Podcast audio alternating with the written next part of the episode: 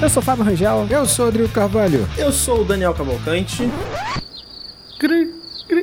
Brincadeira. Eu sou Gabriel Gaspar fazendo voto de silêncio, que eu tô meio gripado hoje. Ah, é. tadinho, Gabriel. Eu sou Gabriel Gaspar, animação, alegria. Gabriel tá contundido, vai puxar a perna durante todo o jogo. É, não, não, mas, mas sabe por quê, Rodrigo? Porque é isso que diferencia um vencedor, de verdade, de um perdedor. Olha aí, Exatamente. exatamente. Essa você não Tô viu. aqui com balido, mas vou gravar. É isso E aí. está começando Enquadrando, podcast cinema vinculado ao canal Acabou de Acabar, do nosso padrinho amigo Gabriel Gaspar e editado pelo nosso dançarino Marcelo Zaniolo. Yeah. Para aliviar as tensões, né? Depois de tantos filmes pesados, vários temas mais densos abordados aqui, a gente trouxe alguma coisa mais leve, né? Mais leve, mais leve. acha? Já vem você com um filme cheio de gatilho de novo. Mais leve. Vocês estão de sacanagem comigo. Vocês estão escolhendo a dedo. Não, é, eu não escolhi esse filme, não. Pequena Miss Sunshine, eu, eu queria outro, mas o filme de 2006. E eu vou falar logo pra vocês o seguinte: por mais que esse filme passe por alguns temas que realmente podem ser gatilhos, sabe que eu considero esse filme, pra mim, um filme conforto? É, eu acho que pode ser. Sim, muita gente, Sabe? pelo que parece. É, spoiler, essa é a segunda tentativa de gravarmos esse programa, né? Iniciamos a gravação e, por questões Técnicas. do distribuição de energia elétrica no Rio de Janeiro, a gente não conseguiu avançar. E eu coloquei no Instagram, o ano é 2006. Qual filme a gente tá gravando? E pouquíssimas pessoas acertaram Pequena Miss Sunshine. Mas a gente tem. 2006 realmente é um ano muito bom. Tem vários filmes bem legais pra gente gravar aqui. Mas realmente a galera entende esse filme como um filme conforto, como você colocou Eu aí. acho, né? Primeiro que tem o personagem da Olive, que é uma coisa maravilhosa, né? Então, se a gente vê esse filme da perspectiva da Olive, que coisa maravilhosa. Aliás, vai informação aí que talvez vocês não saibam, mas Marcelo foi em Florianópolis o Mr. Sunshine alguns anos atrás. É mesmo? Caraca, faz todo sentido. Não sabia, Foi, mas faz foi, todo foi. sentido. Faz todo sentido, faz todo Caraca, sentido. e ele sabe dançar, né? Eu tinha comentado. Fique com essa informação aí, público. Fica essa informação. Ele vai adorar. Direção de Jonathan Dayton e Valerie Ferris, né? Que são casados, trabalham juntos há mais de 40 anos. Eles são co-diretores, né? Desse filme e trabalham normalmente com clipes musicais. Esse filme foi um outlier na vida do casal, né? Isso aqui é engraçado, né? É, e depois de Pequenas Miss Sunshine, tiveram dois filmes que foram mais relevantes, assim, né? Que um é Ruby Sparks, A Namorada Perfeita, de 2012. Não vi. E o outro é Guerra dos Sexos, 2017. Eu não vi nenhum dos dois. Também não. Né? Acabou que eu acho que a Nem eu. dupla. Conheço o segundo, mas não conheço. Acabou que o principal filme dessa dupla é Pequena Miss Sunshine. Os outros acabaram não sendo tão relevantes assim para o cinema, digamos assim, né? E o roteiro desse filme é de um cara chamado Michael Arndt. Que ele tem na sua carreira um filme que Daniel, eu sei que o Daniel gosta muito, né? Toy Story 3. Não, Toy Story 3. Toy Story 3. Toy Story, Toy Story 3. Foi mal, gente. Foi Toy mal. Story, Story Eu faço 3. isso direto. Foi bom, foi bom. Toy Story 3. Three, three, É, desculpa. aquele bom filme que a gente comentou do Joseph Kosinski, né? Oblivion, quando a gente falou de Nossa. Top Gun, Maverick, né? A gente falou sobre Oblivion, então rapidinho, né? Então. E, cara, o Star Wars deixa apertar da força. Acaba que esse cara é um bom roteirista. Ele tá sempre envolvido em alguns, alguns trabalhos legais, né? Jogos Vorazes, em Chamas, 2013. Pô, grandes projetos, É, cara. ele tá em grandes projetos. São que grandes projetos, grandes projetos. É um cara que parece que é aquele cara que não vai, não vai errar, sabe? Põe o Michael Arndt, sabe? Tipo, ele entrega. Ele Que entrega. vai, é, vai render uma boa história. Exatamente. E ele entrega aqui, né? Eu acho que esse trabalho deve ter sido o trabalho que deve ter lançado o Michael Arndt, né? Ele acaba tendo um destaque gigante. E é um filme de roteiro, né, cara? Uhum. É, o roteiro dele é potente, o argumento é potente, né? Mais do que qualquer outra camada é, do filme, que não seja, obviamente, a atuação, porque nós temos aqui um grupo É. muito afiado, assim, na atuação. Mas o roteiro é muito interessante Ah, mesmo. Tony Collette, Steve Carell, pô, Nossa, Steve Carell. Paul pô, Dano. Paul Dano. Paul Dano, Cara, cara. O, o elenco desse filme, O cara. Steve Carell tem, um, tem uma questão com relação a ele, porque o Steve Carell é um ator, obviamente, vinculado à comédia. Não, a The Office. Pra mim é The Office e acabou. Comédia, É. né? E assim, eu tenho a memória muito fresca desse filme na, na locadora da minha mãe, porque junto com ele saiu o Virgem de 40 anos. Nossa. Filme de comédia, também protagonizado pelo Steve Carell. E em Pequena Miss Sunshine sai junto ou próximo, né? É óbvio que o público que viu é, um Virgem de 40 anos com o Steve Carell vê um outro filme que tem o Steve Carell. Opa, aqui tem um filme que eu vou gostar Com também. uma família empurrando a Kombi, né? Pensa, comédia, altas aventuras, Isso, né? sabe? Comédia escrachada. E apesar do tom de comédia que esse filme tem, ele é completamente diferente de um Virgem mesmo. 40 anos. É. Então, assim, eu, eu lembro muito fresco na minha memória as reações das pessoas, né? Falando, pô, esse filme não gostei, esse filme não é comédia, esse filme não é Ah. comédia ficou muito marcado. pra mim. Vocês colocaram Pequena Miss Sunshine onde? Em que parte da locadora? Comédia, drama? Então, lançamento. Não, os lançamentos ficavam. lançamento. Só Lançamento. Os lançamento. lançamentos ficavam numa prateleira à parte, depois é que eles eram destinados para as suas sessões. Não, deixa de ser malandro. Depois do lançamento, ele foi pra onde? É comédia. É sério? Comédia. No filme deve estar como comédia drama. Deve estar barra drama. Pode então, ser. provavelmente ele ficou na comédia mesmo, tá? Mas o tom da comédia é completamente Pode ser. diferente. Vale lembrar aqui que Virgem de 40 anos é de 2005 e Pequena Miss Sunshine 2006. É, mas o Pequena Miss Sunshine teve problemas né, de distribuição, né? Ele chegou em 2006, mas ele já tinha sido filmado há cinco anos atrás. Ah, é? Caramba. Tá pronto desde 2000. Meu Deus. Tô, mano, vomitando informação aqui no início, hein? Olha isso, aí é... Vomitando informação, Sério? Pequena Sério? Olive já era uma adulta quando o filme foi lançado. É isso que você tá dizendo.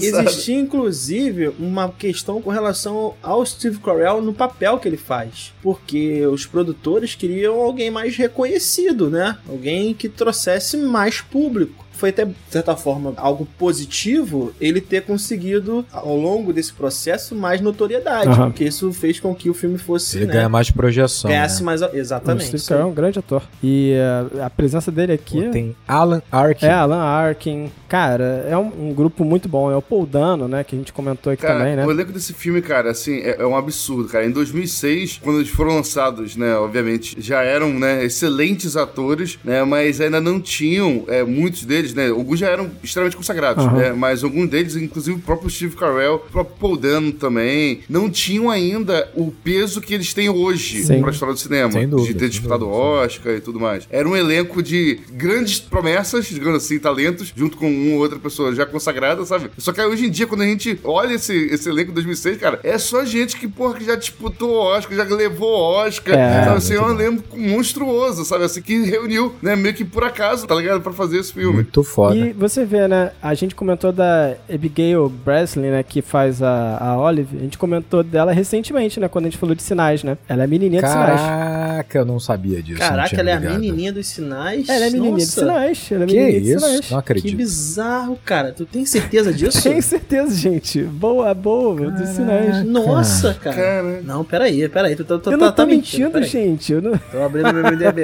Sinais, caralho, Isso. pode crer sinais. Caraca, irado. Ela é irado. menininha dos sinais. Meu exatamente. Deus, O que cara. eu acho engraçado é você pensar o seguinte: Duane, feito por Paul Dano, parecia ser a adolescência do Charada. É quase isso, né? tipo assim, ele tava percorrendo né, esse caminho pra se transformar no Charada. Verdade, verdade. Cara, realmente. isso provavelmente depois a gente vai falar durante o programa, cara, mas esse adolescente fe- feito pelo Paul Dano, eu, eu fui aquele adolescente também. Caraca, Né? Gabriel. Caramba. É, assim, rebelde, leitor de Nietzsche, triste. Tu era emo, com, Gabriel? com estética, Aham. aquela estética de adolescente niilista, Sim. sabe? Eu, eu tive uma fase, assim, mais ou menos, confesso, sabe? Não, não- não me orgulho dela, mas também não me envergonho de nada do meu passado. Claro que não. Mas eu Isso é. tive Claro uma, uma fase estética, mais ou menos. Eu gosto do é, e- e- estético, sabe? Fase Que ele estética. em dia usa, usa um, um bigode.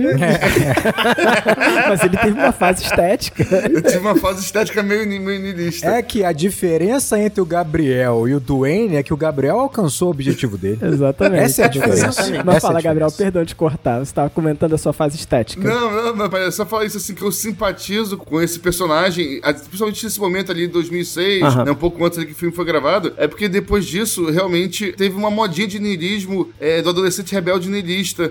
É, eu tive um, um- um momento assim também, então eu me identifico com esse personagem, mas isso foi mais ou menos, Ah, isso aí que acontece no filme, foi um pouquinho antes de virar uma moda absurda. Antes de niilista, sabe, virar meio que sinônimo de, de adolescente emo, quase, tá ligado? Ah, é, ele tá assim porque ele é niilista, coitado, deixa ele, é só um... Tá Nietzsche, deixa ele lá. Não, tu fala isso e eu, eu logo me recordei que eu tinha uma banda de emocore e usava até lápis de olho, assim. Então, Meu Deus. Olha aí, olha aí. Aí não tem pra onde fugir, gente. A gente é dessa geração de adolescentes pornilistas, tristes, revoltados com o É mundo. isso, é isso. Mas acho é maneiro isso. que o, o Paul Dano, ele nesse filme, ele acaba tendo um papel, né, que limita bastante a quantidade de falas que ele tem, e mesmo assim, né, Entrega muito, é né? impressionante como ele passa é, tanta dor, como ele passa tanto sofrimento, sabe? Entrega muito. Ele nunca faz um personagem normal, né? Eles nunca O que eu acho interessante nesses personagens é que, ao mesmo tempo que eles são pra gente muito reais, né? Parece pessoas que de alguma forma nós conhecemos, mas eles também são muito caricatos, né? É engraçado essa mescla Isso. entre o caricato e o real, dá um pacote interessante, É, né? dá uma mescla interessante, né? É muito legal isso, né? Porque você falou, o Duane, por exemplo, ele beira né, o caricato muitas vezes, mas Sim, quantos sim. adolescentes têm traços assim do Duane? E assim, e assim são todos os personagens. Isso é muito interessante. O filme tem um tom de caricatura, de um tom estilizado, mas ao mesmo tempo ele consegue ser ultra real, né? Muito maneiro. É, eu acho que esse filme, ele acaba tendo esse tom de caricatura porque você junta muitas coisas, muitos personagens que eles individualmente seriam, sabe, mais reais, mas quando se mistura todos eles, assim, eles são tão característicos, sabe, cada um, Sim. que essa, essa salada, você fala, isso aí não é real, sabe, e traz essa ideia de caricatura, porque a interação entre eles, você começa a duvidar sobre essa realidade, sabe? Não, é verdade, mas ao mesmo tempo a gente também vê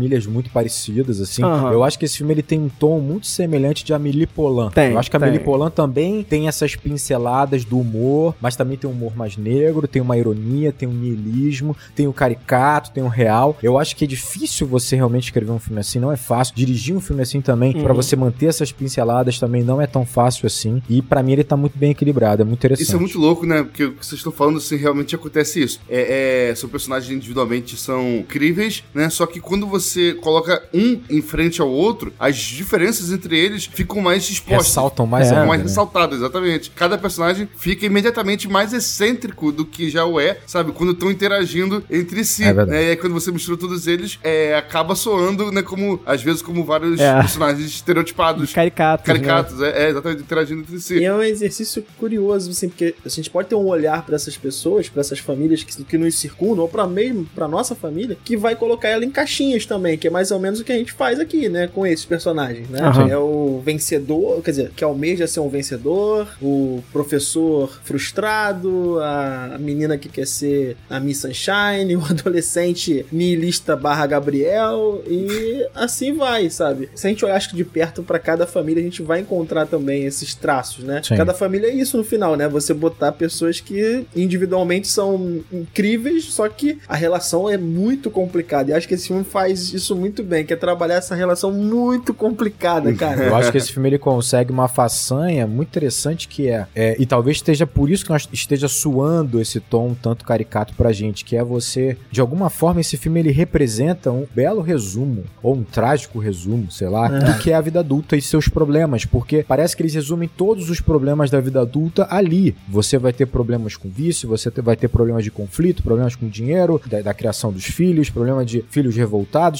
Parece um espectro ali que uniu tudo que você vai encontrar de alguma forma na sua vida adulta, pra mais ou pra menos, né? Famílias de classe média, classe média baixa, classe baixa, vai se reconhecer muito é, nessa estrutura do Pequena Miss Sunshine, ainda que seja uma É. família americana. E eles conseguem fazer essa miscelânea da dificuldade que é você viver uma vida adulta e ao mesmo tempo soa real, soa muito crível porque você se reconhece em praticamente tudo, né? É muito bom, cara, é muito bom. E ser interessante sobre esses contrastes, porque às vezes permite né, a gente observar coisas que seriam é, menos perceptíveis. Por exemplo, o pai, o pai coach lá né, que eles têm, O né? Richard. Ele, assim. é, ele tem uma espécie né, de, de um discurso coach de vencedor-perdedor que absorve muito da lógica dominante, né? Da ideologia que faz as pessoas enxergarem tudo dentro de uma lógica de vencedores e perdedores, né? E que se você não conseguiu seus objetivos é porque você faz parte de um grupo de perdedores, né, enquanto existe um outro grupo de vencedores que acordou cedo e tudo mais, sabe? Isso é, por si só, a lógica, a forma de pensar dominante, né? É hegemônica da nossa sociedade. E como é que o filme expõe isso, né? É, para mostrar o quanto esse tipo de discurso, né, é, soa ridículo, tava contrastando esse tipo de discurso, né, com parentes diferentes, com o personagem do Steve Carell, por exemplo, que é professor de Proust, ultra bem sucedido, né, que tentou tirar a própria vida recentemente, e o filho niilista, né, também. É, ao mesmo tempo, né, os dois na janta, sabe, conversando, ouvindo o pai fazer aquele discurso, e só os dois ali no cantinho. Já apresentado que um é especialista em Proust, o outro tem um Nietzsche pintado na parede inteira do quarto. Ouvindo aquele discurso e se, e se entreolhando, você já, já consegue É, perceber que, pô, tem alguma parada estranha no discurso desse pai aí. Pela reação desses dois aí, esse discurso aqui não é o discurso que o filme quer abraçar, como o discurso correto, sabe? Tá Sim, trazendo sim, esse sim, contraste, né? Isso. Mas, gente, vamos pra sinopse do filme e a gente volta nessa discussão. Vambora, Opa, vamos. vambora. Cara, já estamos analisando aqui o filme, esquecemos da sinopse. Não, Pô, não que esqueci isso. não, eu estou ligado. Nunca. Estou ligado. Nunca. Mas É, antes, mas antes da sinopse, galera, eu gostaria de lembrar que o Enquadrando ele tem uma campanha no Apoia-se. Precisamos da sua ajuda. Se Se você não puder apoiar o Enquadrando, tudo bem, apoie um criador de conteúdo independente. E o Enquadrando é um criador de conteúdo independente, né? Então, Esse foi ótimo. Peraí, peraí, peraí. Tu deu a volta? Não, Sim. dei a volta, Então, dei a volta. Apoia o enquadrando. Se você não, Não é- puder, apoia um, um independente. Nós somos independentes. nós somos Não independentes, é, é para mostrar a Olha, importância, olha a coincidência aí.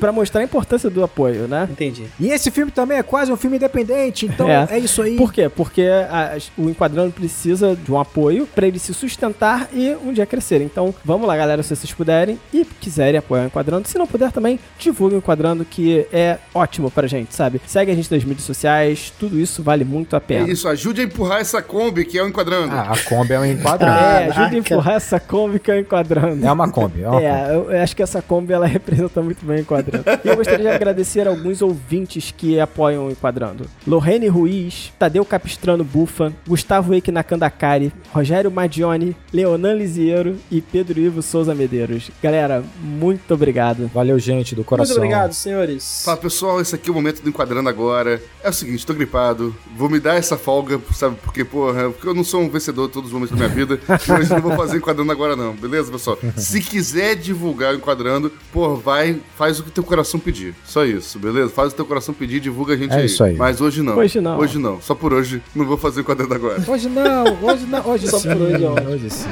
Então vamos lá, antes da gente voltar nessa conversa que o Gabriel tava puxando já, né, sobre esses contrastes dos personagens e, e a relação, né, entre o acadêmico e o, o coach, que é en- engraçado, né? Eu só queria falar sobre essa introdução do filme, né, porque é um filme com muitos personagens e você precisa entender eles de forma muito rápida. E esse filme ele consegue fazer muito bem isso, ele introduz cada personagem trazendo um elemento muito importante pra ele, né? Sim. Então quando você vai ver o Steve Carell, né, que é o personagem do, do Frank. É o Frank. É, exatamente. Quando você vê o Steve Carell, o personagem do Frank, ele já é introduzido como a pessoa que tentou suicídio. E tá lá sentado no hospital, sabe? Com todo aquele preparo, né, para ser recebido por alguém. Então é muito eficiente Sim, de sim, apresentar esses personagens com extrema rapidez. Isso é, é muito bom. É uma montagenzinha muito bem Eu legal. ia falar exatamente isso, assim. Ele, ele apresenta muito rápido os personagens e eu acho que esse filme ele tem uma, uma filmografia fácil da gente entender o que o diretor quer nos passar de cada cena. Ele é um filme que a gente consegue ler a intenção é, dessa dupla de diretores de maneira muito fácil. Na apresentação do Frank, ele tá sentado, né, na cadeira. A Cheryl vai buscá-lo, né, no médico, no hospital. E ela entra por uma porta e o Frank, ele tá posicionado numa cadeira. E no fundo você vê uma porta. E ele tentou suicídio, né? A leitura que eu tive na hora, na hora foi: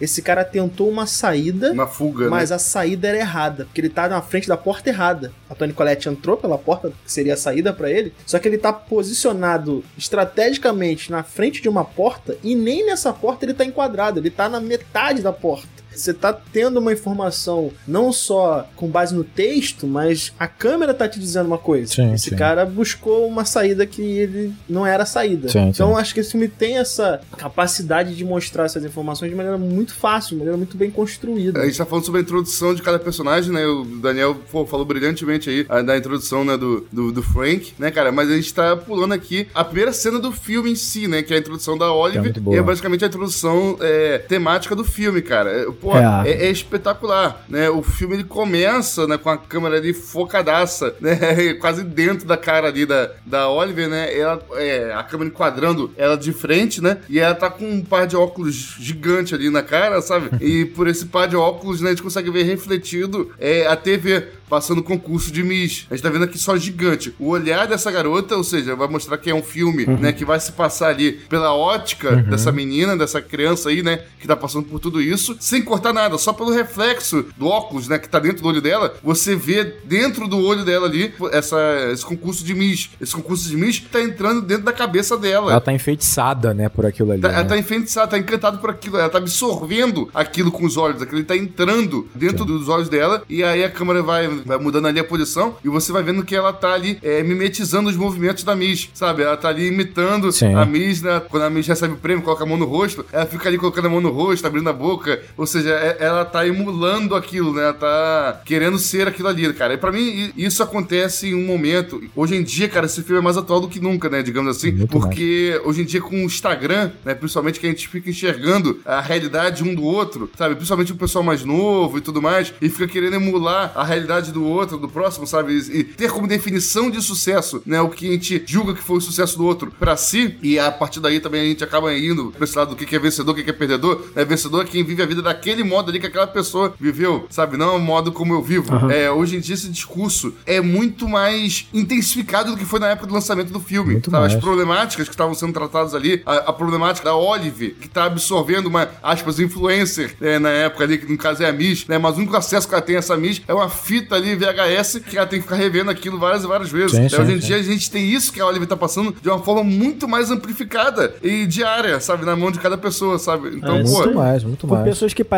normais, né? Pessoas que estariam no nosso convívio e que têm qualidade de Miss. E isso né? que não é necessariamente a mais a Miss Universo, é só uma pessoa de bem sucedida que é fitness, Ah. lifestyle positivo e você não consegue fazer aquilo, É. né? Ou seja, porque você é aquele fracassado. Cara, isso, é- isso é muito assustador, porque eu ia falar da introdução, eu falaria depois. Eu acho interessante isso, né? O filme vai ser lançado em 2006, mas ele reconta uma história ainda anterior, né? Você vê Aham. pelos celulares ali e tal. É, é engraçado você imaginar que o Richard, se tivesse as redes sociais na época dele, ele, ele faria sucesso, com certeza. Porque não só pelo discurso dele, em que ele tem muita certeza desse discurso superficial, né? Estúpido, né? Mas também porque ele incorporaria uma persona nessa rede social que traria o sucesso de alguma forma, né? Exatamente pelo que a gente tá falando, os influencers nas redes sociais são muito mais próximos. Se você imaginar, na era da TV ou da rádio, existiam os influenciadores, obviamente, atores e atrizes, apresentadores, radialistas e tal, mas havia uma distância muito grande, né? Você não imaginava ser um deles. Basicamente, você os admirava, no máximo, né? Porque havia essa distância física, de fato, É. né? Você consumia de uma forma muito hierárquica. É uma Você- distância é, institucional quase, né? O cara do rádio, da TV. Exatamente. Ela- É. Tanto que ela enxerga a Miss como algo in- inalcançável nesse momento pra ela, né? Ela quer se tornar aquilo, tá muito distante. Tá muito É um distante. sonho de criança, tipo, ser astronauta, ser, A né? questão é que hoje, esse tão distante, ele é vendido como algo palpável, sabe? Só basta você esticar um pouquinho a sua mão. Porque em alguma proporção, em alguma parcela, é. Porque se você imaginar, por exemplo, é, teve o caso famoso, né, em que a Havaianas reformulou né, o seu design, o seu mercado, o seu público, né, utilizando a maior influencer da época, que era a Xuxa, né? Ela influenciava, de, mas de uma forma um tanto indireta, por meio dos comerciais, das propagandas. Hoje em dia, não. Hoje em dia, você tem milhares de Richards, né, em que você tem um contato muito direto, em que a fanbase também influencia de alguma forma, né? Você afeta também de alguma forma e tudo torna-se muito mais real, né? E fica muito mais poderoso. E dá autoridade, né? E dá autoridade, sem dúvida nenhuma. Porque a gente tá numa, numa cultura hoje em dia que a pessoa ela tem autoridade conforme o número de pessoas que seguem ela, né? Então você transfere autoridade por conta disso. E aí essa pessoa que pode falar as maiores asneiras do mundo, ela ganha uma autoridade pela quantidade de pessoas que ouvem aquilo e compartilham, né? Sim, É, sim. Mas assim, eu ainda até acho que isso, de certa forma, não é algo novo. Não é novo. Essa questão da Não é novo. quantidade. Não, não é novo. Eu digo que é mais democrático hoje, por mais bizarro que seja essa palavra pra Sim, isso. sim. É, Então, eu acho mais cruel porque vende-se como democrático, digamos assim. É. né? Antes você tinha que trabalhar na rádio, na TV, né? Algo que sabe-se lá como é que eu vou fazer. Não tem como ter um canal de TV. Agora, teoricamente, você, se tiver um celular, você pode se filmar e ser tão bem sucedido, tão famoso quanto o Felipe Neto. Sim, sim, não. não. Exatamente. Teoricamente, se existe esse É discurso. uma Se falácia. você não é tão famoso quanto o Felipe Neto, é porque você é menos talentoso que ele. É isso. É. Quantitativamente ficou mais fácil da gente mensurar hoje o alcance, certamente. Eu nem acho que esse seja o grande problema nessa cena, porque eu acho que ela reflete uma questão muito mais grave, obviamente, na minha perspectiva, porque se lá no filme a Olive ela tá tendo contato com um tipo de conteúdo que talvez não seja o adequado para a idade dela, e isso vai gerar uma série de questões na formação dela, o que ela almeja ser, hoje esse filtro simplesmente ele não existe o ideal do que é vencer, ou o que é belo, na verdade, né? O que é beleza, tá absolutamente deturpado. O- A gente tá fazendo um TikTok, né? Do Enquadrando, e eu frequentemente entro no aplicativo pra postar, né? Inclusive fica aí a dica, temos o TikTok do Enquadrando. E, cara, tem um filtro agora, simplesmente, que ele coloca uma maquiagem no seu rosto que fica perfeito, cara. Só que essas crianças, da idade da Oliver, por exemplo, elas não têm o discernimento, talvez, de que aquilo ali é um filtro. Ou até que tenham,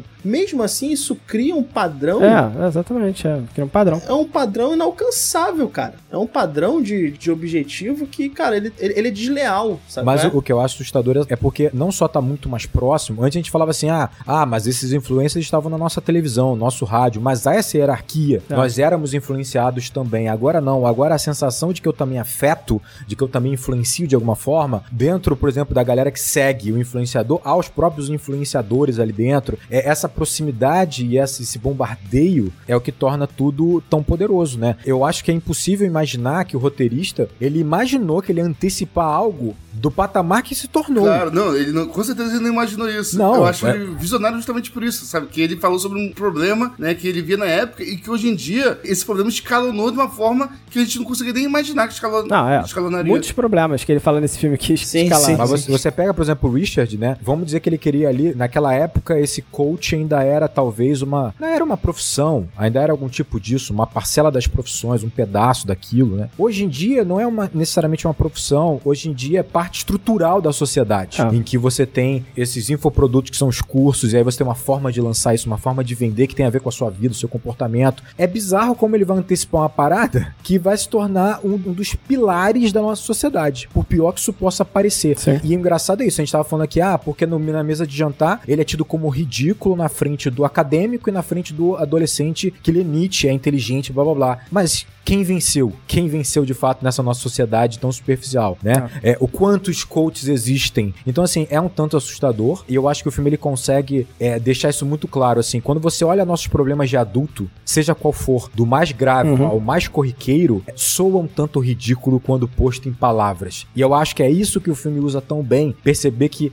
ser adulto é fazer parte de uma estrutura social que por si só é ridícula, sabe? é. É ridícula. Se você parar pra pensar que a gente tem que trabalhar, já é ridículo. É ridículo. O valor do dinheiro que há é ridículo. A forma como a gente condiciona a nossa vida é ridícula. A forma como a gente estabeleceu. É. Tudo isso é ridículo, ainda que seja extremamente poderoso. E claro, tem um viés econômico sempre, mas Claro, é. econômico e social. Mas quando você põe em palavras, é ridículo. Isso fica muito bem representado quando o Frank ele fala os motivos que levou ele a se matar para uma criança. É. Para uma criança que tá começando agora a vida e tá ávida por conhecer. Não tô dizendo que os problemas dele são ridículos, não são, porque a gente sabe disso, A né? gente sabe como impacta esses problemas. É, é ridículo essas questões serem problemas no nosso mundo. E ridículo quando a gente tá um olhar distante, quando a gente tá afastado. Aí soa quando posto em palavra e ele fica com dificuldade de colocar isso pra criança. Mas aí você vê como é poderoso essa conversa. É interessante, Rodrigo, isso que você tá colocando, essa questão do vencer. Eu acho que ela também tem uma questão geográfica aí. Caraca, agora meteu a cartada professor de que, geografia. basicamente, essa ideia do loser, ela é muito associada à sociedade americana, né? Claro, do, né? do vencedor e do loser, principalmente do loser. E, obviamente, com essa difusão de redes, difusão de, de informação, a gente tá sob influência cultural, obviamente, mais nítida dos Estados Unidos aqui. Isso está permeando os nossos adolescentes. Não, do- adolescente, na sociedade inteira. Essa ideia tudo. do perdedor, ela não tá mais só no adolescente. Ela acabou de chegar, É. ela tá agora permeando tudo. Ou você é o vencedor, ou você tá no grupo, grande grupo dos perdedores. Porque vencedor só tem um.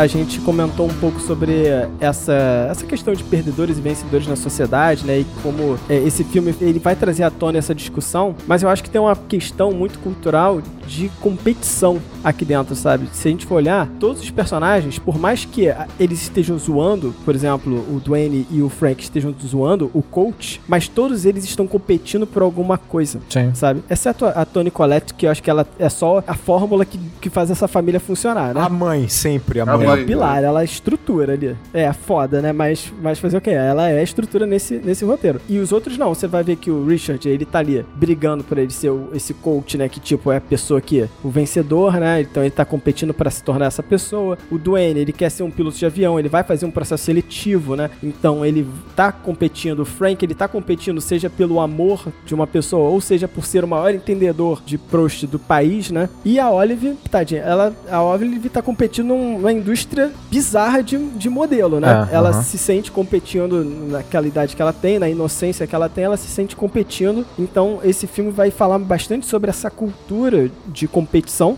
e como ela, ela deturpa, né, a gente, né? Deturpa os nossos atos. Eu acho muito engraçado como o Frank muda, né? Quando ele é confrontado, né, pelo que ele tá competindo. E por último, assim, como a gente tá comentando da Olive, eu acho legal como esse filme, ele vai trabalhar a inocência dela como uma ferramenta. A gente tava comentando que hoje em dia, é, esse filme acaba sendo visionário, né? Porque você vê a Olive no meio do avô falando de sexo, né? E você fica assim, caraca, poderia maneirar. Não, ela não tá ouvindo. Sabe, você vê a Olive ouvindo sobre um rapaz contando por que, que ele tentou suicídio, sabe? E a Olive tá ali naquele meio, recebendo essas informações, mas pela inocência parece que aquilo é um escudo, sabe? Alguma coisa que, tipo, que ela não consegue perceber o quanto ela não tá propriamente pronta pra receber essas informações. Sim, sim, sim. Mas, hoje em dia, quando a gente faz o paralelo pro mundo de hoje, cara, a gente criou a, a máquina de passar informação errada pra criança, né? Que é o YouTube, o TikTok. Pra todo mundo, mas especialmente criança. É pra criança, né? Então existe um descontrole muito absurdo quanto ao que essas crianças que estão vidradas no TikTok desde pequenas estão recebendo de informação, né? E acho que esse filme acaba apontando o início, e ele acaba sendo muito visionário porque ele consegue fazer um, um micro de algo que estava se tornando gigantesco, sabe? É. É, sim, só sim. fazendo uma analogia com isso que o Fábio falou, cara, é muito bacana. É realmente bacana. Parece na cena do, do jantar, parece que ela tá como se tivesse uma criança hoje em dia no TikTok, É. faz, rolando a barra, sabe? Na Kombi também. Na Exatamente, Kombi só que de forma analógica na época, sabe? O conteúdo É, é aqui verdade. do coach, empreendedor, vencedor e perdedor. Aí daqui a pouco vai pra outra aqui, não, isso aqui é tentativa de suicídio, não. É sexo. Agora é sexo, não, agora é, É drogas, é não, agora voltou, você pode ser vencedor, isso não é culpa sua. É, é uma grande rolagem, né, de barra, né, de TikTok ao vivo, né, analógico na Uma cara dela. nova rede social chamada Kombi. Uma nova rede social chamada Pô, Kombi. pior que é nome de rede social mesmo isso, hein? Kombi. Parece, não parece? Parece, é. Você tocou no ponto, na verdade, que eu falaria dessa introdução. Eu acho que essa introdução é muito competente em resumir esse personagem, como nós falamos, porque pra mim ele cria em cada um desses personagens um trabalho de expectativa versus realidade. E isso é muito importante porque a gente entende esses personagens como eles pensam, o que eles querem na realidade que eles estão vivendo. A gente tá falando aqui a Olive, por exemplo, ela sonha em ser a Miss América, né? E pra isso ela tem alguns degraus, né? E o degrau é ser, é ser a Miss Sunshine, né? E pra isso, na concepção ingênua dela, né? Ela acha que se ela começar a repetir, né, os gestos da vencedora, se ela praticar muito e treinar muito, né, a sua coreografia, ela vai ter alguma chance. Ou seja, a realidade é muito dispare da expectativa dela, porque a gente sabe, ela é uma criança linda, mas que dentro desse estereótipo traçado para um concurso de beleza, ela não tem chance. Então é engraçado que a gente ocupa um pouco do papel dos pais, a gente fala, cara, ela vai se frustrar. Eu não quero que ela se frustre, mas ela vai se frustrar. Ou seja, é uma diferença muito grande, uma discrepância entre a expectativa dela e a realidade dela de fato. Assim é o Duane, por exemplo, né? Ele quer ser um piloto de, de caça, para isso ele tá treinando, ele, ele é a, a pura disciplina, né? É, só que quando você olha para a realidade dele, ele é apenas um adolescente completamente isolado, não só em casa, mas provavelmente na escola também, tido como um cara estranho, que usa ali os textos de Nietzsche ou qualquer outra coisa para justificar esse isolamento, esse desconforto social. Então, assim, a discrepância entre o objetivo dele, né, e a realidade dele é gigantesca, né? O Richard, por exemplo, ele quer ser o vencedor, né? Fica muito claro que, na verdade, ele é o próprio perdedor quando você traça os nove passos do curso dele, né? Então, assim, a realidade dele, na verdade, é um cara que colocou na mão de outra pessoa o futuro, o futuro da família dele, não tem plano B, ele vive uma fantasia para fugir da realidade. É isso, é a diferença entre expectativa e realidade, né? O avô, ele fala, eu vou viver minha vida meu- como se cada dia fosse o último. E ele só consegue fazer isso se drogando jogando. Né? Então a realidade dele, na verdade, não é um cara que vive a vida dele como se fosse o último dia, de forma leve, harmoniosa. Não. Ele, pelo contrário, ele é um cara que usa de um combustível de vício para poder viver essa vida no limite, né? Então a diferença entre a expectativa e a realidade é muito grande. Eu acho que até se você olha a mãe, também é isso. Você percebe que, claro, não querendo aqui apontar o dedo para uma mãe que a gente sabe que ocupa milhões de papéis naquela família e é, e é cruel isso, mas ela é, talvez por si só, um tanto caótica, né? Então ela quer um pouco mais de equilíbrio, um pouco mais de harmonia, e eu acho que o que representa é essa diferença entre expectativa do que ela queria naquela família mais equilibrada, mais harmoniosa, mais próxima equilibrada financeiramente, é o que resume bem o que ela é isso, né? Ela serve frango frito de um fast food com salada. É essa discrepância entre o que ela gostaria de ser e o que de fato é a vida dela,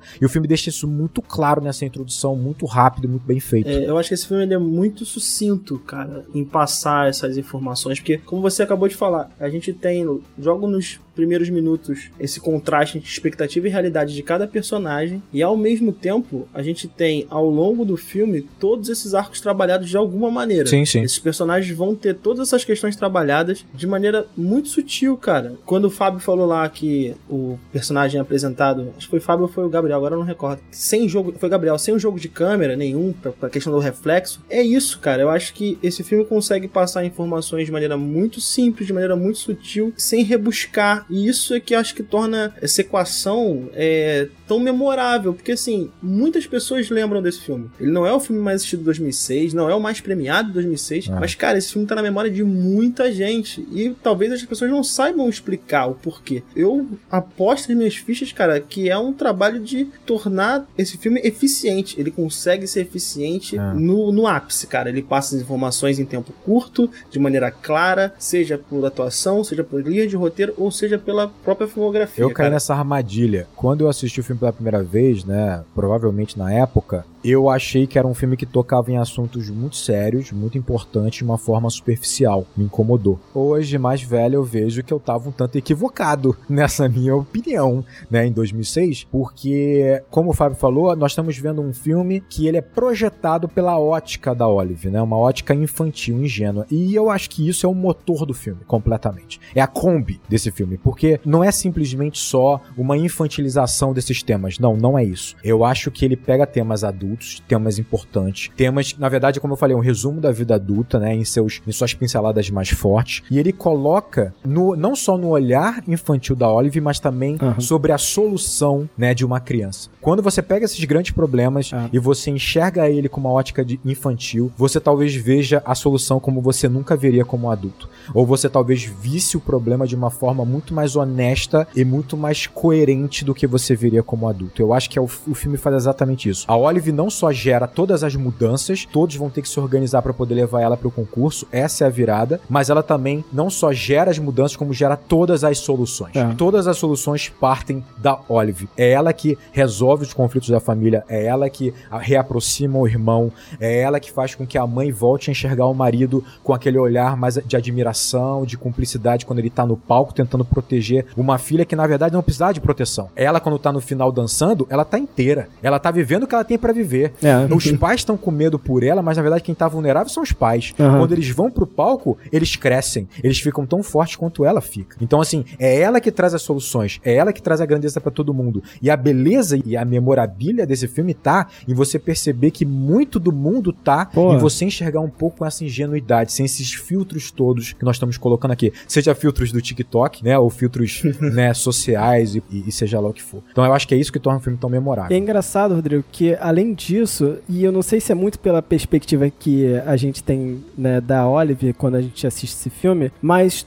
todos os personagens eles parecem um pouco ingênuos ou infantilizados, sabe? De alguma forma. Sim, sim. Sabe? E o infantilizado não naquele sentido de, de criança, mas no sentido de, cara, você realmente, é, sabe, quando você faz a pergunta, você realmente pensa assim? Para pra refletir, porque Uhum. se- quando você olha, por exemplo, pra reação, né? Tudo bem que a reação do, do Wayne é uma reação que eu acho que é muito honesta pra quem se dedicou a vida inteira é, a fazer aquilo. Ah, mas aquela reação adolescente de tipo, eu odeio minha família, ah, eu sou autossuficiente, me larguem aqui, Uhum. Sim, me sim. larga aqui, sabe? No meio do nada, que eu me A viro. imaturidade do adolescente de 15 anos. Não né? é? E aí eu acho que, tipo, aquela coisa daquela criancinha que vai ali e só dá um abraço nele é tão mais evoluído, sabe? É tão mais é, maduro. É maduro sem ser maduro. É, é Sem ser bizarro, maduro, né? exatamente, né? E aí quebra a infantilidade que ele tava apresentando, né? Quando a pessoa que deveria ser mais É, é meio que infantil. puro, né? Meio que não contaminado, né? Pelas outras mentiras, digamos, É, né? a pessoa mais infantil dali tem a reação que é a reação correta àquela situação, sabe?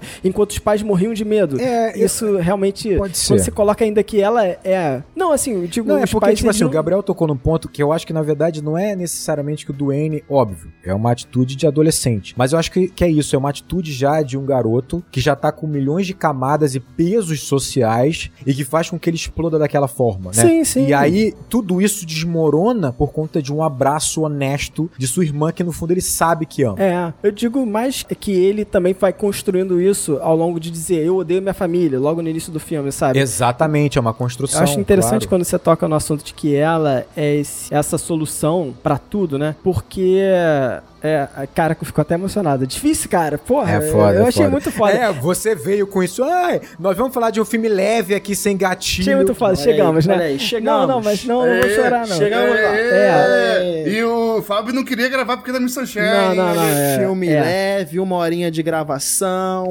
pá. Aí. Não, mas é porque da mesma forma que parece que as coisas, elas. é, nesse filme, sabe? Que essa menininha, ela é. Não sei, deixa eu procurar uma palavra boa pra isso. Da mesma forma que parece que essa menininha, ela não é capaz de participar daquele concurso, sabe? Porque o filme vai te passando essa sensação, né? Tipo, De vencer, né? É, de, ven- de vencer o concurso ou até mesmo de participar, porque ela tem que chegar lá. Ah, ela é um depende de esforço, muitos outros pra chegar lá. Sim, né? sim. Ela depende de muita coisa pra chegar lá. Quando ela chega lá, Entendi o ponto. ela ainda tem a dificuldade da própria família não, sabe, tipo, a insegurança da família de querer deixar ela subir no palco, né? Uhum. Tem a dificuldade que o avô dela morreu, sabe? Tipo, então tem tudo pra ela não participar desse concurso, sabe? Sim. E no fundo, eu faço esse paralelo com a Kombi, né? A Kombi, ela Exato, é exato. toda aquela inoperância, né? Você fala, essa Kombi chega lá, essa Kombi é capaz mesmo, sabe? Desse jeito, sabe? Mas, é, mas ela é capaz, sabe? Porque você consegue empurrar a Kombi e fazer ela funcionar. Ela não precisa estar inteira pra se expressar, sabe? A menina não precisa estar inteira. A Kombi é a própria família também, né, cara? Sim, a Kombi é a família. A é, Kombi, exatamente. é a Kombi ela só funciona porque tem, consegue ter um monte de gente empurrando ela, É. sabe? Então, assim, é, é- isso por si só já tem essa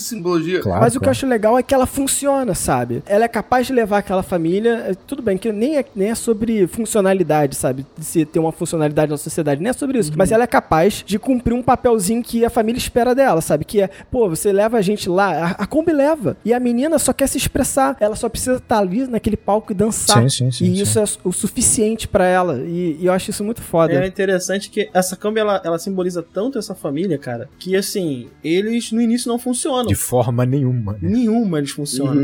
Mas motivados por alguma coisa, no caso, motivados pela Olive, com, com um objetivo em comum, eles vão empurrar a Kombi pra ela fazer funcionar, né? Pra ela funcionar de Exato. fato. Uhum. Então acho que eles conseguiram encontrar uma alegoria Perfeito, perfeito. simples, cara. perfeito, de novo, muito perfeito. simples. É. Pro filme, cara, porque simboliza essa família, cara. Simboliza. Simboliza qualquer família no final das contas. E né, é uma cara? Kombi amarela, ela tem um quê, né, de infantilidade, é, é belíssima a analogia. Eu acho que tem, pra mim, a cena mais bonita dessa relação que eu tô falando de como a Olive, ela traz uma solução sem necessariamente oferecer uma solução, ela só tá só existindo, é quando ela conversa com o Frank, né, porque o Frank acaba se sentindo obrigado de contar pra ela de que ele tentou se suicidar e por quê, os motivos, né. E você percebe que no primeiro momento, né, ela fica surpresa e, e, né, e curiosa porque ele fala que ele estava apaixonado por outro rapaz. Ela fala, é, mas rapaz, você percebe que ali não há preconceito, ali não há resistência, não há distanciamento. Ali basicamente É é, uma surpresa. é uma né? surpresa, é um estranhamento momentâneo, tipo, é, mas isso, isso é diferente. Depois, automaticamente, ela tá curiosa, né? E aí, quando ele começa a falar sobre os motivos que levou ele a tentar o fim, ele põe isso em palavra pra falar com uma criança que tá começando a vida e tá ávida por viver, né? A gente falou muito isso em After Sun, né? É interessante porque ela tá forçando ele a falar uma coisa que nenhum adulto faria. É. Nós, com esses contratos sociais, nunca perguntaríamos pra ele os motivos, não tocaríamos no assunto, porque esse é o nosso contrato. A gente deixaria dentro do Frank esse monstro dentro dele, porque ele não colocaria em palavras. Quando ele começa a colocar em palavras, é quando ele começa de fato a mudar, cara. É quando ele começa a lutar contra esse processo, a entrar nesse processo.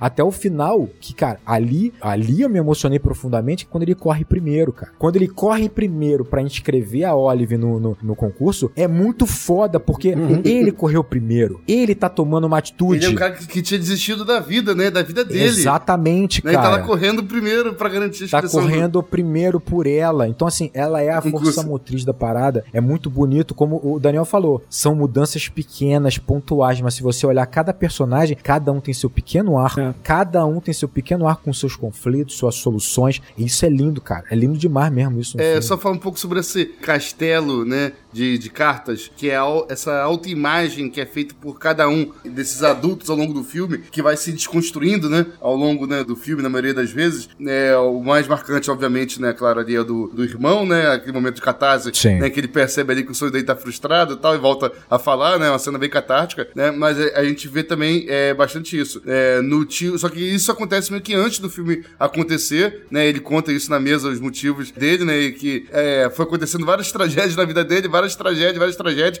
e até aí tudo bem. Né? E ele que era o, né, o acadêmico número um né, de análise de Proust, tudo bem. E aí quando chamam o segundo lugar em vez dele, né, pra escrever o arquivo, aí que ele falou, não, agora chega. Ele perdeu o posto dele aí, O cara. que sustentava a autoimagem dele era essa, Exatamente. era isso, que ele se definia como isso. Tá acontecendo tudo isso, mas pelo menos eu sou a maior autoridade né, de Proust da, da América né, na contemporaneidade. Quando ele perde isso, né, essa autoimagem dele, Aí acabou ele. Aí que ele acabou falou, então ele. não tem mais nada, né? Acabou com ele. O pai também, cara, se você reparar, ele, o tempo inteiro, ele tem uma, uma construção fragilíssima, né? De uma autoimagem de vencedor, fragilíssima, que nem o Fábio falou aí, que não aguenta 30 segundos de, de qualquer debate, de qualquer pressão, cara. Não, e aí, quando não. todo momento em que ele é confrontado com isso ao longo do filme, ele imediatamente foge, o, né, o censura, fala, vamos falar de outro assunto, tem criança aqui, não, isso aí não é bom pra criança ouvir, é isso aqui, assim, ele sempre tenta se esquivar, sabe, quando ele é um pouco confrontado dentro da lógica desse, desse discurso dele. E vai desconstruir essa autoimagem que ele tem, né, de vencedor. A partir do momento que o filme acontece e a Oliver também é esse elemento catalisador, Uhum. né, pra ele perceber que o importante não é ganhar ou perder o discurso. Eu acho ele, em particular, cara, um dos personagens mais imaturos do filme, porque ele é um adulto, sabe? A Oliver tem a desculpa de ser uma criança tal, sabe? Que quer ganhar o, o, né, o concurso. Que ele só aceita levar ela pro discurso no momento que ela garante pra ele que ela tem chance de ganhar. que ela pode ser uma vencedora. E a impressão que eu tenho é que ele de fato acredita nisso ao longo do filme, que ela pode ganhar. Quando ele chega no concurso lá de fato e vê o que é, ele é o personagem que tem mais o baque, na minha opinião. Assim, que ele se, ele se toca, que ela tem chance zero de ganhar, ele se apavora, não grau o castelo Até dele. porque ela foi segundo lugar, né? Do... É, ela não foi Porque ela foi em segundo lugar no outro concurso, então ela tá bem na cabeça Tá dele. bem, né? Quando ele entra e vê as apresentações, a outra criança fazendo acrobacia, dando mortal no ar, pirueta. A cara dele é muito boa, esse ator manda muito bem nesse Manda momento. muito bem, Você vai é. vendo na expressão dele ali que ele quer manter a confiança da filha,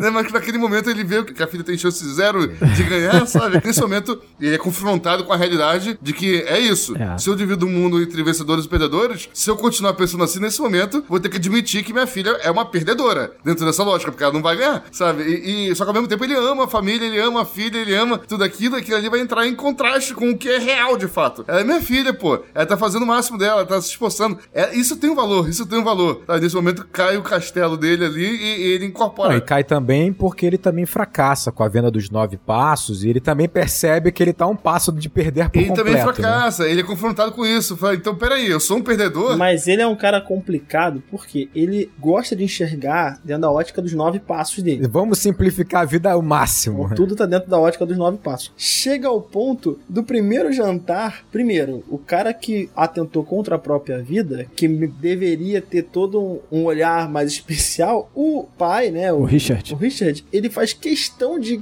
taxar o cara como um perdedor logo de primeiro momento. E ele ressalta que o irmão da Oliver, o Duane. que o Duane é um vencedor, porque ele tem propósito, e ele está tantos dias sem falar, porque ele é um vencedor. Vivendo uma vida miserável, né? Que aquele garoto tá. Temos muito a aprender com ele. Temos muito a aprender com ele. Esse cara não tem uma leitura óbvia da realidade. Mas faria muito sucesso no Instagram e no Facebook. Essa é a verdade. Faria. É. Faria. E aí, no final, eu acho que realmente, Gabriel, você- eu concordo com você. Ele é o mais infantil e, obviamente, a transformação dele é a mais gráfica pra gente no filme, né? Porque a gente perde um tempo com ele em tela, né? A reação facial dele, com as microexpressões faciais dele. Eu vi ali um, um B24, né? No, no canto do lábio. Olha o Gabriel alfinetando. as microexpressões faciais dele. E, cara, o que me incomodou muito nessa reação dele é que, primeiro, eu acho que ele tem um, um incômodo com, talvez, o que eu consigo ler, é com a sexualização que as crianças estão mostrando nesse concurso. Então, há um choque inicial. Mas eu acho que ele realmente se incomoda mais quando ele vê a apresentação dos talentos Sim. das meninas. E aí ele enxerga que, opa, minha filha Não tem chance. é. Agora ela não pode, né, estar aqui. Disso eu preciso protegê-la. Ou seja, ele tem que proteger a menina, não ser uma Não perdedora. passar pela vergonha do fracasso. Mas ele não estava tão incomodado Uhum. com a questão dela estar num ambiente absolutamente, né? Tóxico. Tóxico. Enfim, tô fazendo um julgamento aqui moral, mas é isso mesmo. Tóxico. Eu acho absurdo, absurdo aquela, aquela situação. Mas, enfim. Né? Quem quiser participar, participe de concursos de, de Miss infantis. Eu, pelo menos da maneira como aqueles estão sendo apresentados, eu não concordo. Tóxico Não, demais. eu acho interessante o fato de que o filme ele vai fazer um escárnio disso, né? Então ele vai pegar essa indústria, vai pegar todo esse. Isso que você tá descrevendo, Daniel, que, cara, as meninas, que você tá falando até do TikTok, né? Que maquia as pessoas. Mas é isso que eu ia falar. A gente tá falando aqui o concurso é tóxico, é tosco, é ridículo, mas é uma representatividade da sociedade que nós temos, É, tá? mas é o que a gente tem hoje em dia. Vale lembrar que a nossa sociedade É. gera esse tipo de concurso. É. Vale lembrar que era a alegoria de 2006 para esse problema. A alegoria de 2023 para esse mesmo problema certamente está mais próximo da sua mão do que você imagina, né? Tá no teu celular. É, claro. É, claro, exatamente, exatamente. Não tem como. Você faz um paralelo direto por esse concurso de beleza. A menininha que era primeiro lugar, mas ela não pôde ir porque ela foi parar no hospital, né? Eu não lembro Eu qual acho que era. é, tava tomando remédio pra emagrecer, uma coisa ela tá assim. tomando remédio pra emagrecer. claro. Aí, ó, Cara, aí, olha ó. isso. Então você fica assim, começa a ver o que é aquela sociedade, mas é a nossa sociedade, sabe? Cara, olha que fala incrível e simples. Ela falar que a,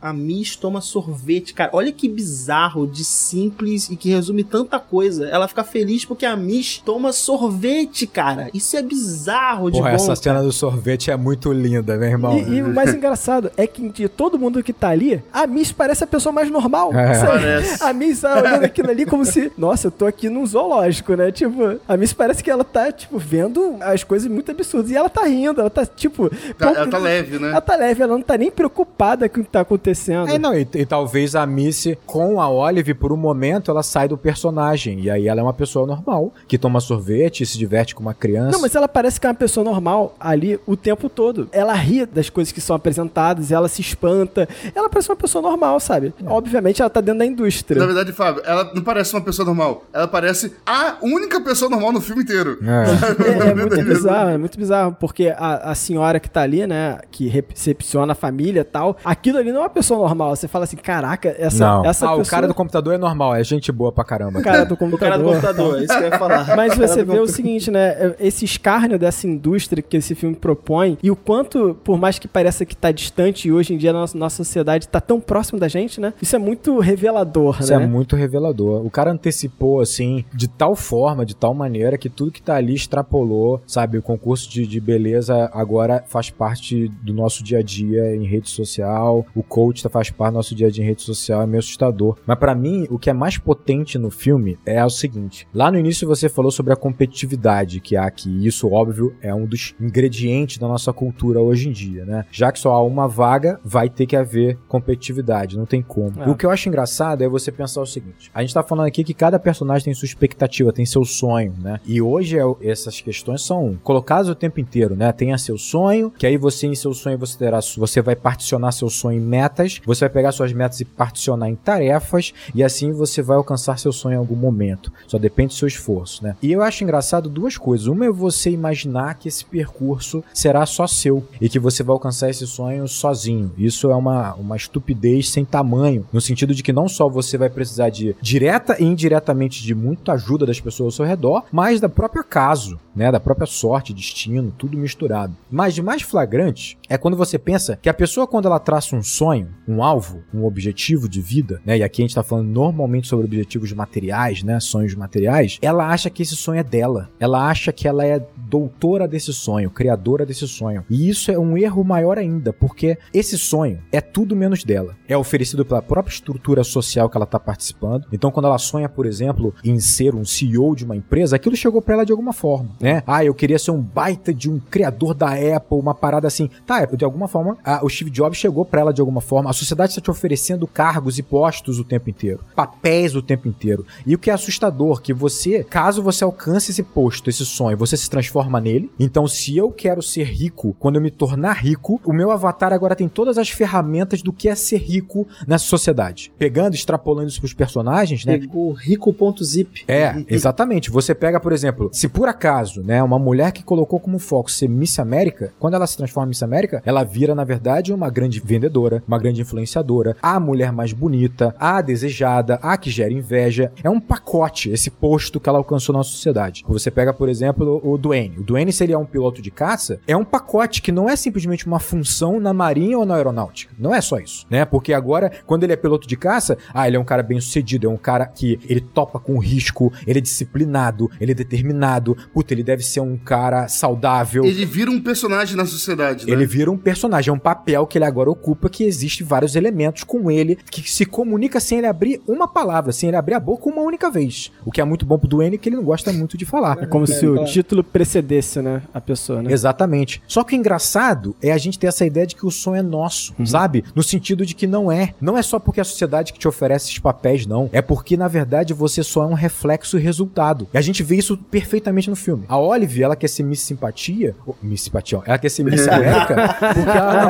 ela quer ser Miss Simpatia também. Botar ela e a, e a Sandra Sandra, Bullock. Bullock. uma do lado da outra. Sandra Deus gostou, do é isso aí. Ela quer ser Miss América porque ela não quer decepcionar o pai. Porque ela sabe que alcançar isso é ser vencedora e talvez tenha sido a, conexão mais rápida que ela fez na vida dela. Ela participou do concurso, pô, o concurso da Miss Sunshine dá uma vencedora, vencedora é o que meu pai quer que eu seja. Então é um reflexo a escolha de sonho dela. Você pega o Duane é a mesma coisa. Ele quer ser um piloto de caça. Beleza, em algum momento ele descobriu que é maneiro ser um piloto de caça. Mas ser um piloto de caça pra ele, de alguma forma é uma justificativa pra ele se isolar da família. Ser um piloto de caça cobra dele uma disciplina que você percebe que ele tem essa disciplina como também um contraponto à mãe. Ah. Porque na cabeça dele ele tem revolta e amargura pela mãe, porque a mãe colocou na família dele uma pessoa que ele não gosta, que é o padrasto. E a mãe é caótica. A mãe não é disciplinada como ele é, sabe? Então assim, você vê que é um reflexo. Nós somos um reflexo. A gente fala assim: "Ah, o Richard ele é infantil e tal". Beleza. Mas ele é um ele é um reflexo completo do pai, cara. O pai, que é o avô, pelo que parece ele passou pela guerra, ele, ele perdeu uma faixa da vida dele, ele tá tentando recuperar o tempo perdido loucamente a ponto de usar droga todo dia. Como foi a criação do Richard? A única coisa que nós sabemos é o seguinte: as metas do Richard é não ser o pai, é não percorrer o mesmo caminho do pai. Tudo é reflexo. O sonho não é seu, o caminho não é seu. A gente tem essa ilusão, mas nós somos reflexo do que tá em volta da gente. É e o filme mostra isso muito claro. Mas assim, é muito claro, cara. É muito foda isso. Só uma questão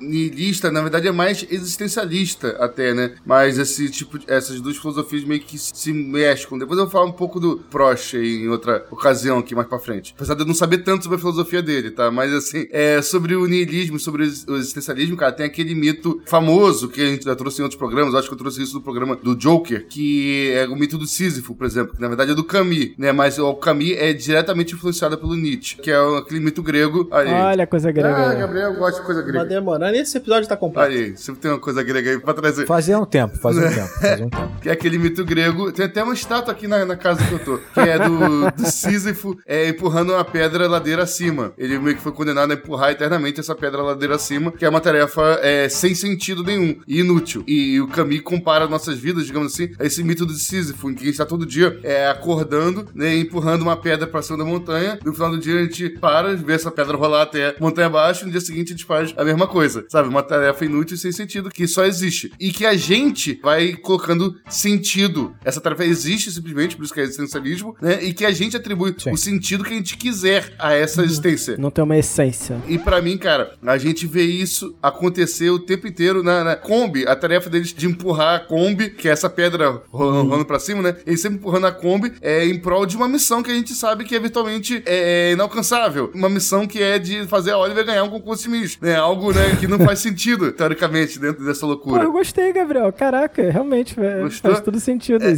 Mas a, a beleza e ironia é que talvez o fim não tenha sentido, mas a jornada tem. É, exatamente. Sim, E- não, porque e- você vai ter recompensas que você não imagina. Exato, perfeito, ô, Rodrigo. Então, só, é só pra- porque quando você pensa na essência das coisas, sabe? Tipo, o que, que é ganhar essencialmente, na essência de ganhar um concurso de Miss, né? Sim, sim, sim. Nesse Participar cons... de um concurso de Miss. Existe uma essência aí Nesse- que... nesse- Chegar no primeiro lugar ou você. ter uma família mais unida e feliz no final, É. né? O que você ganhou de fato ao participar do programa. Que a gente atribui previamente, mas não necessariamente é o que significa pra eles, né? Perfeito, eu vou pegar esse gancho com o que vocês estão falando já, então, pra arrematar no, no, no Proust de forma bem, bem rápida, tá bom? Fica tranquilo aí. Até porque eu não sou especialista em Proust, o que eu vou falar aqui é mais do Deleuze analisando Proust. Caraca, hein? Caraca, na aí. E tu moral. achou que não ia ter pesquisa, hein? Olha aí. Não, não, li não. muito pouco de, de Proust, eu li mais, na verdade, Deleuze analisando Aí, Proust. Pô, eu me amarrava em ler também, Deleuze. Eu achava Uma ótica do Deleuze também, eu acho muito maneiro também. E ele analisa muito Proust, ele fala muito sobre Proust. Uma coisa que ele fala, né, sobretudo, né, em relação é, ao Proust, como o Proust analisa, digamos assim, a busca pela verdade, né, e o Proust ele vai num caminho que é um pouco, ah, é até anti-intuitivo pra mim, em, à primeira vista. Ele fala que é recomendado não buscar a verdade num prisma lógico. Um prisma lógico não vai fazer você querer, digamos assim, de forma bem simplificada isso, tá? Buscar a verdade, sabe? Mas essa verdade, ela se encontra mais de um ponto de vista, de uma perspectiva artística. E aí, um exemplo que ele dá, assim, de certa forma, se você, por exemplo, pegar um livro lógico de equações, né, você vai conseguir ler aquele livro e, pela lógica, compreender aquilo ali e entender, sabe? Mas se você pegar um livro abstrato, sabe, por exemplo, aquilo vai fazer você despertar uma paixão por pensar, por buscar uma verdade. E um livro vai fazer você é, compreender e entender, ter essa sensação. Enquanto o outro vai fazer você querer despertar a necessidade de pensar e buscar. E é isso, assim, o, o filme inteiro, todo mundo tem é, uma resposta lógica já do que considera sucesso ou derrota, não só o pai, mas todo mundo tem uma resposta lógica na sua cabeça no início do filme, o que, que é sucesso, o que, que é fracasso, sabe? Até o especialista em Proust, né, o professor lá, ele tem a resposta que, né, pra ele sucesso é ser o maior especialista em Proust. Seu segundo já é um fracasso, sabe? Sim, de sim. certa forma intuitiva, né? Pro outro é passar na academia da Força Aérea, o pai é o que tem isso mais explícito. E, e só, só uma coisa, Gabriel. E essa questão lógica atribuída a esse sucesso vem da sociedade, simplesmente. É como se Vem da sociedade. Claro. tivesse uma essência ali que a sociedade atribui àquele sucesso. Exatamente. Isso não é pré-existente, não existe isso no, no existe. intrínseco no ser humano. A gente nasceu É. com essa definição né, de que, que é essa verdade. Não isso, não, isso não existe. Isso é entra aí, ali o Nietzsche, né? E é o Nietzsche misturado com o Proust. É justamente nesse sentido de que essa resposta, né, o Nietzsche ele encara esse vazio existencial, falta de sentido total da vida e de um sentido pré-estabelecido, né? E o Proust, ele oferece, digamos assim, Um uma, uma perspectiva de encontrar essa lógica através do ponto de vista artístico e ilógico, sabe? Através dessa jornada em lógica que nenhum deles, em sua consciência, teoricamente, né, se programaria para fazer. Sim. Inclusive, os- o niilista e o especialista em Proust eram os que menos queriam embarcar nessa jornada. Exata- Exatamente. Não tem essa de vou pegar a Kombi para amadurecer. Isso não existe. Exato, não existe, não existe. A aleatoriedade e a falta de lógica, sabe? Que fez eles ficarem mais perto É dessa verdade. verdade, pela filosofia é, do Proust, sabe? Então, assim, pô, é muito. Nossa, Gabriel, arrasou. vamos, olha aí, olha a pesquisa aí. Caraca, Toma. realmente. Muito bom, muito bom. Gostei bastante. Entregou, hein, Gabriel? Isso, isso doente, hein? Estou fazendo isso doente, hein? É, Não, imagina quando tá saudável. É, eles tinham uma ideia pré-concebida do que seria um sucesso, né? Do que, que eles precisavam, em cima de uma lógica que a sociedade atribuiu a eles. E eles vão buscar justamente É. um crescimento numa jornada totalmente lógica, que é subir naquela Kombi e levar a Olive para um concurso de beleza. é. Mas é, é o resumo perfeito que é a vida, de fato, né? É muito e bom. tu tocou num ponto crucial aí, né? Que é a ideia de que cada sociedade traça esses pré-requisitos do que é sucesso e o que não é. Então, cara, a gente tá num momento em que esses pré-requisitos pra você ser vencedor ou se- ou ser um perdedor, eles estão se tornando cada vez mais complexos, cara. E ao mesmo tempo passa essa sensação de que eles são altamente alcançáveis através de uma meritocracia, através Uhum. de um sistema lógico, como a gente, o Gabriel colocou Cara, aí. eu não digo nem que eles estão ficando mais complexos, eles estão sendo cada vez mais simplificados, cara. O que eu, quando eu Assim, falo complexo, eu tô dizendo assim, a complexidade se dá no sentido de que para cada um de nós esse objetivo ele vai ser particular, a complexidade no número de objetivos que cada um de nós vai ter, e eles não são só mais um objetivo. A gente não tem mais simplesmente a ideia de ah, eu quero ser um excelente professor. Não- a sociedade me coloca um peso de que eu tenho que ser um excelente professor, eu tenho que ser um excelente marido, eu tenho que ser isso, eu tenho que ser aquilo. Então é aquele pacote que você falou. Nada vem junto. Inclusive, Daniel, se perigar, você não tem que ser só um ótimo professor, tem que ser o melhor professor da sua escola, senão periga você ficar desempregado até, tá? Eu, eu não sou o melhor professor na minha casa. Olha isso.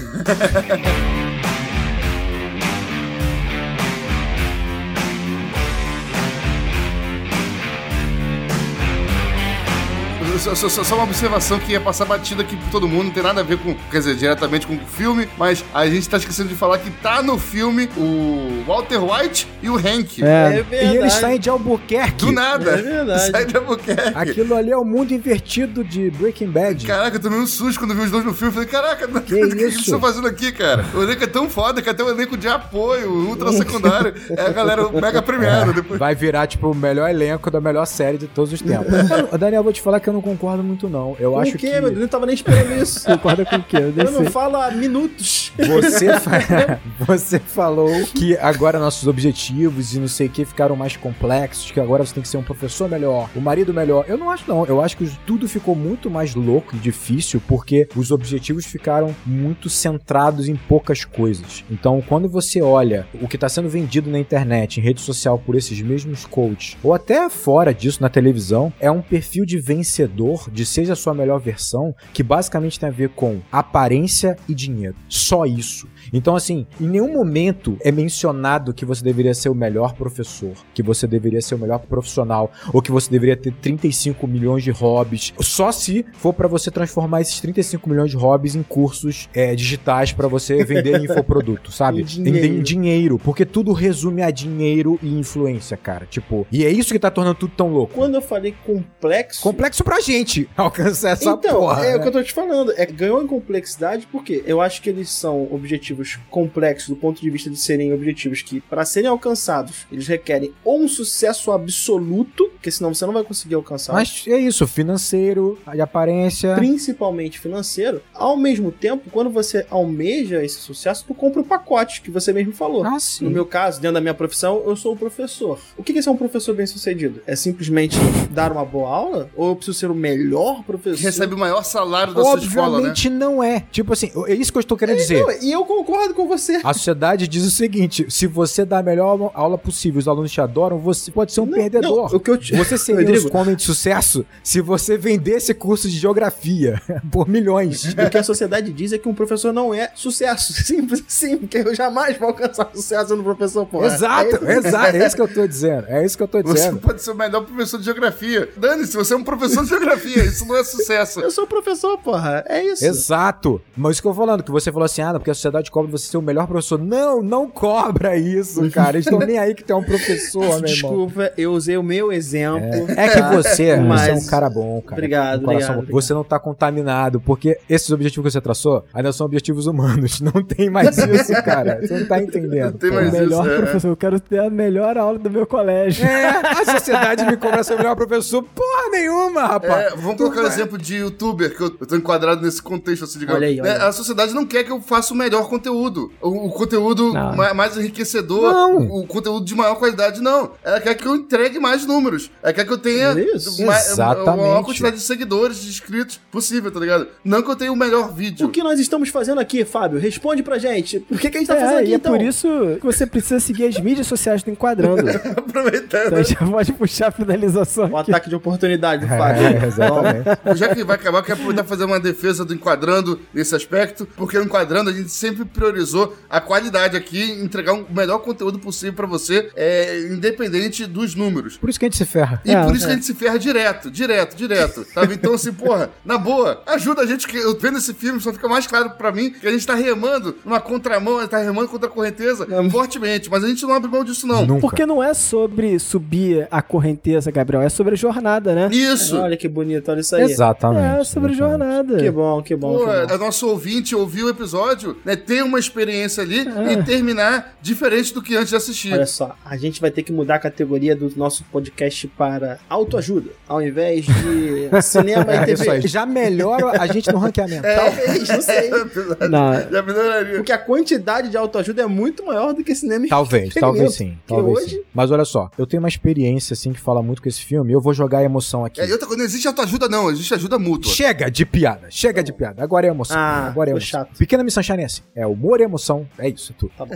Mas falando sério agora. Tipo, eu acho interessante a gente perceber o seguinte, né? A Olive, ela faz essa jornada inteira, força, entre aspas, a família toda faz essa jornada. E é óbvio, ela não tinha nenhuma chance de vencer. E a gente fica se perguntando, tá, ela é perdedora? Será? Ela faz com que a família mude por completo durante essa jornada. E às vezes diretamente, como a gente tá conversando aqui. E é interessante você pensar o seguinte: o avô dela, ele representa muito bem o que são os idosos na nossa sociedade, né? Ele é tido como se fosse um empecilho, um problema, né? Putz, ele veio morar aqui porque não tem outro lugar pra ficar. Os jovens não têm muita paciência, ou a família fica naquela de caramba, ele, ele acaba virando um problema. É isso, né? O idoso nessa nossa sociedade ocidental, ele é um problema. Um problema econômico, um problema social. E aí você percebe que a, a Olive, com seu olhar ingênuo de criança, encara ele como um avô. Alguém que a ama e alguém que tem muito mais experiência que ela. É interessante você colocar que ela fala: o meu avô tá me passando a minha coreografia. Ele não é coreógrafo nem nada disso, mas ele tem mais experiência. É, a gente sabe que ele não é coreógrafo. Filme. A gente sabe que ele não é coreógrafo, exatamente. E é irado a coreografia, né? Cara, ele fazendo né, o bagulho do leão é muito foda. O rugido do tigre, sei lá. Mas é isso, ele tem 70 anos a mais de experiência. Porque é assim que ela, ela encara e é assim que ela troca. E se você olhar, quando ele morre assim, inesperadamente, entre aspas, quem teve mais contato com ele? A Olive. Quando ela se abriu para ele, é ela que teve todo dia ela tinha um pouquinho do avô, né? E sem dúvida nenhuma isso não vai se transformar num trauma na vida dela. Pelo contrário, tá muito bem resolvido. Ela viveu o que ela podia viver com o avô. A saudade tá lá, o sofrimento, né? É, mas ela viveu o que ela podia com o avô. E aí, cara, eu tenho uma experiência que me pegou muito, assim. Foi uma das experiências que me ensinou muito na minha vida. Eu lembro que teve uma época que a discussão que eu tinha muito com a Laura era uma questão profissional. Eu falava, olha, você tem que ver se você corre atrás, faz seu currículo, tenta arquitetura, tal, não sei o quê. E ela tava muito insegura com a parte profissional dela. E aí ela conseguiu trabalhar numa empresa de arquitetura, ficou durante seis meses, a empresa praticamente quebrou, teve que demitir todo o quadro de funcionários e ela acabou saindo, né? Eu falei, pô, beleza, ela correu atrás, se esforçou pra caramba, legal. Os meses foram passando e eu vi que ela não tava ajeitando o portfólio dela, o currículo dela,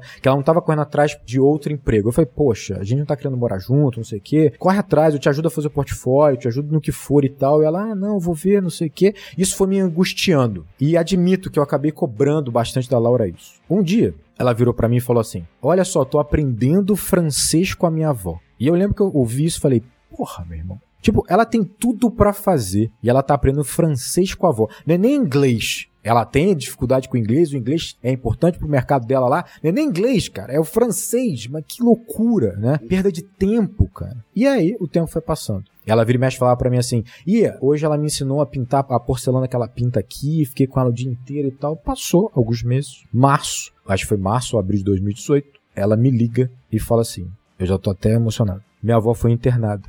Ninguém esperava que a avó dela fosse internada assim. Ela descobriu um tumor é, e ela não aguentou. E ela faleceu. E eu lembro que eu senti muita vergonha da cobrança que eu fazia com ela. É, que bom que ela não me ouviu que bom que ela teve meses tão próximo da avó que foi tão importante nesse fim. Aquilo foi mais importante que qualquer coisa. O melhor emprego, melhor salário, não importa. Para mim foi um dos maiores aprendizados que eu tive na minha vida, de como a gente tem um olhar contaminado pela sociedade que a gente tá vivendo, sabe? E de como esse filme representa exatamente isso. As recompensas que vêm, as que importam, não são as que a gente aponta, não são as que a gente enxerga, não é o que a gente necessariamente quer, cara. E esse momento da Laura com a avó foi assim, foi um ensinamento para a vida inteira. É uma parada assim, eu falei, caraca, toma, sabe? Aprenda. E esse filme é isso, Pequena Miss Sunshine brilha exatamente por esse ensinamento cara. Pô, muito delicado e muito, Muito foda. foda. Foda, cara. É foda. Muito é obrigado, foda. Rodrigo, realmente assim, por compartilhar esse, esse momento com a gente, cara. De nada, cara. Eu falei com ela, perguntei se a Laura permitia que eu contasse. Ela É, permitiu. agradece a Laura, na verdade, né? É, Porque agradece a dela, Laura. mas- É, fica pra todo mundo aí. Não, mas é, não, é incrível essa história. É incrível, É, cara. é complicado realmente como a gente coloca cer- certos objetivos, né? E, e ao, com o passar do tempo até esses objetivos mudam pra gente. Sou doutorando em geografia e eu preciso terminar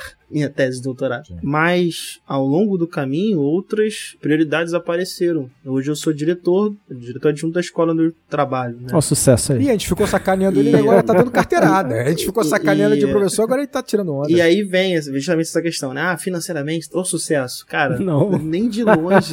é mais tempo, é, é menos dinheiro, sabe? Não é, e não é sobre isso. E eu sei que, assim, nesses últimos, sei lá, oito meses que eu tô nesse cargo, eu escrevi muito menos do que eu deveria pro meu doutorado. De verdade, escrevi muito menos. Mas o que as relações com os alunos, as necessidades que aparecem, sabe? Eu me sinto mais útil do que tendo um, um título, sabe? Claro. Eu preciso terminar, eu vou terminar, que isso fique claro. É uma promessa a todos os ouvintes aqui, eu vou terminar esta caceta. Promessa no enquadrante. Mas eu acho que realmente, assim, mudar um pouco, às vezes, abrir um pouco a cabeça da gente do que, que a gente tem como objetivo, ter uma questão mais flexível, né? Mais aberta, acho que pra mim funcionou, cara, sabe? Eu me sinto uma pessoa realmente melhor, mais útil, eu diria. Sim. Pra mim e pros outros, sabe? É, a gente tem que ser mais flexível. Que bom que a Laura foi flexível. Ela não escutou o rígido e rigoroso Rodrigo. A gente né? esquece que quando a gente traça nossos objetivos, que estão contaminados sempre com essa sociedade, né, tão materialista, a gente esquece que o tempo está passando, né? A gente esquece que quando você traça esses caminhos, você está abrindo,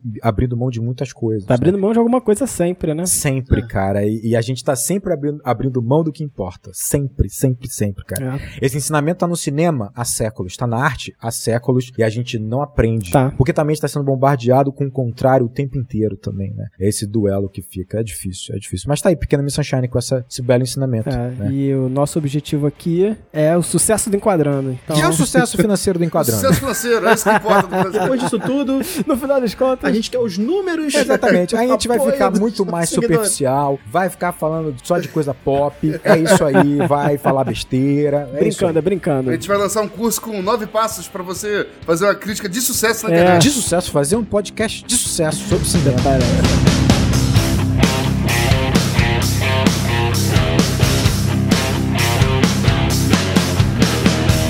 Mas galera, eu queria muito agradecer a vocês por porra, esse programa tão delicado, tão emocionante e aos nossos ouvintes Chega desse programa de gatilho, né? é, Chegou. por estar seguindo a gente nos, nas mídias sociais e por estar apoiando Enquadrando e por estar, pô, indo lá no Spotify. E, e a pessoa que tá seguindo a gente nas redes sociais tá seguindo de forma completamente ilógica, por nada. É, por tá nada. Não espera. Não, lógica não, porque a gente tem gente trabalhando nas redes sociais muito bem, tá, Gabriel? Que motivo Tem- isso daí? Brincadeira, É, brincadeira. também. E é por carinho também. É o carinho dos nossos ouvintes. E é por carinho, porque é isso aí, né? Porque essa jornada, É essa jornada, nossos ouvintes fazem parte dessa jornada com a gente. óbvio. Vamos todo mundo empurrar essa Kombi junto, galera. O enquadrando é uma. Kombi, realmente. É, segue lá, né, o Enquadrando no Twitter, em, em arroba enquadrando underline. Segue o Instagram, enquadrando underline oficial. Segue a gente lá no YouTube, que a gente tá fazendo, cara, material direto lá pro YouTube, lives. Sim, e sim. se você quiser, você pode mandar um e-mail pra contato arroba acabou de acabar.com.br, galera. Busca a gente nas mídias sociais pessoais também. Eu vou, vou falar um negócio aqui enquanto tá. Normalmente eu falo isso em off. Fala um negócio, Gabriel, por favor. Mas, pô, curti demais esse- essa gravação desse programa, cara. Que bom, Acho que vai render um programa irado. Acho que ficou maneiro pra caramba, cara. Se você ouvinte aí gostou da gente, não teve um momento enquadrando agora, sabe? Mas se você gostou da gente, cara, iria cair bem pra caramba nesse momento emotivo que a gente tá aqui. Um elogio, Cara, eu adoro Gabriel. beleza? cara. Um elogio. Um elogio sincero do seu coração. É isso aí. O elogio sincero. Coloca lá uma hashtag enquadrando agora e coloca lá um elogio pra gente, cara. É isso. faz um carinhozinho pra gente aí que a gente agradece. Faz um carinho no nosso, nossa alma, no nosso ego. Massageia o ego. Não, ego não, é, é, É só alma, da- é alma. É, não, né? Não. Nossa alma, nossa alma. Então é isso aí, galera. Um grande abraço. E bons filmes.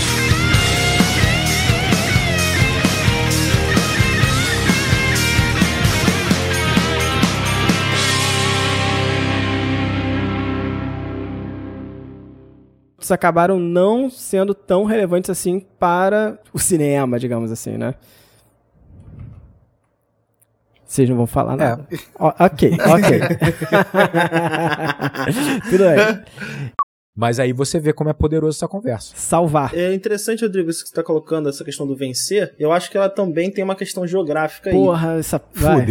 Que basicamente é essa ideia do. Como é que tu quer fazer em um segundo isso? É rápido, porque assim, essa ideia do, do loser, porra. ela é muito Sim. associada à sociedade americana. Claro, né? Fala no microfone, tá falando fora do microfone. Quem diria que não seria eu que te Não, ouvindo isso, hein, Gabriel? É porque você chegou pro lado É. aí, sei lá. Chega pro lado aí, Gabriel. É, Opa, chega pro lado. É, por causa do microfone. tô falando, fala Ah. no microfone.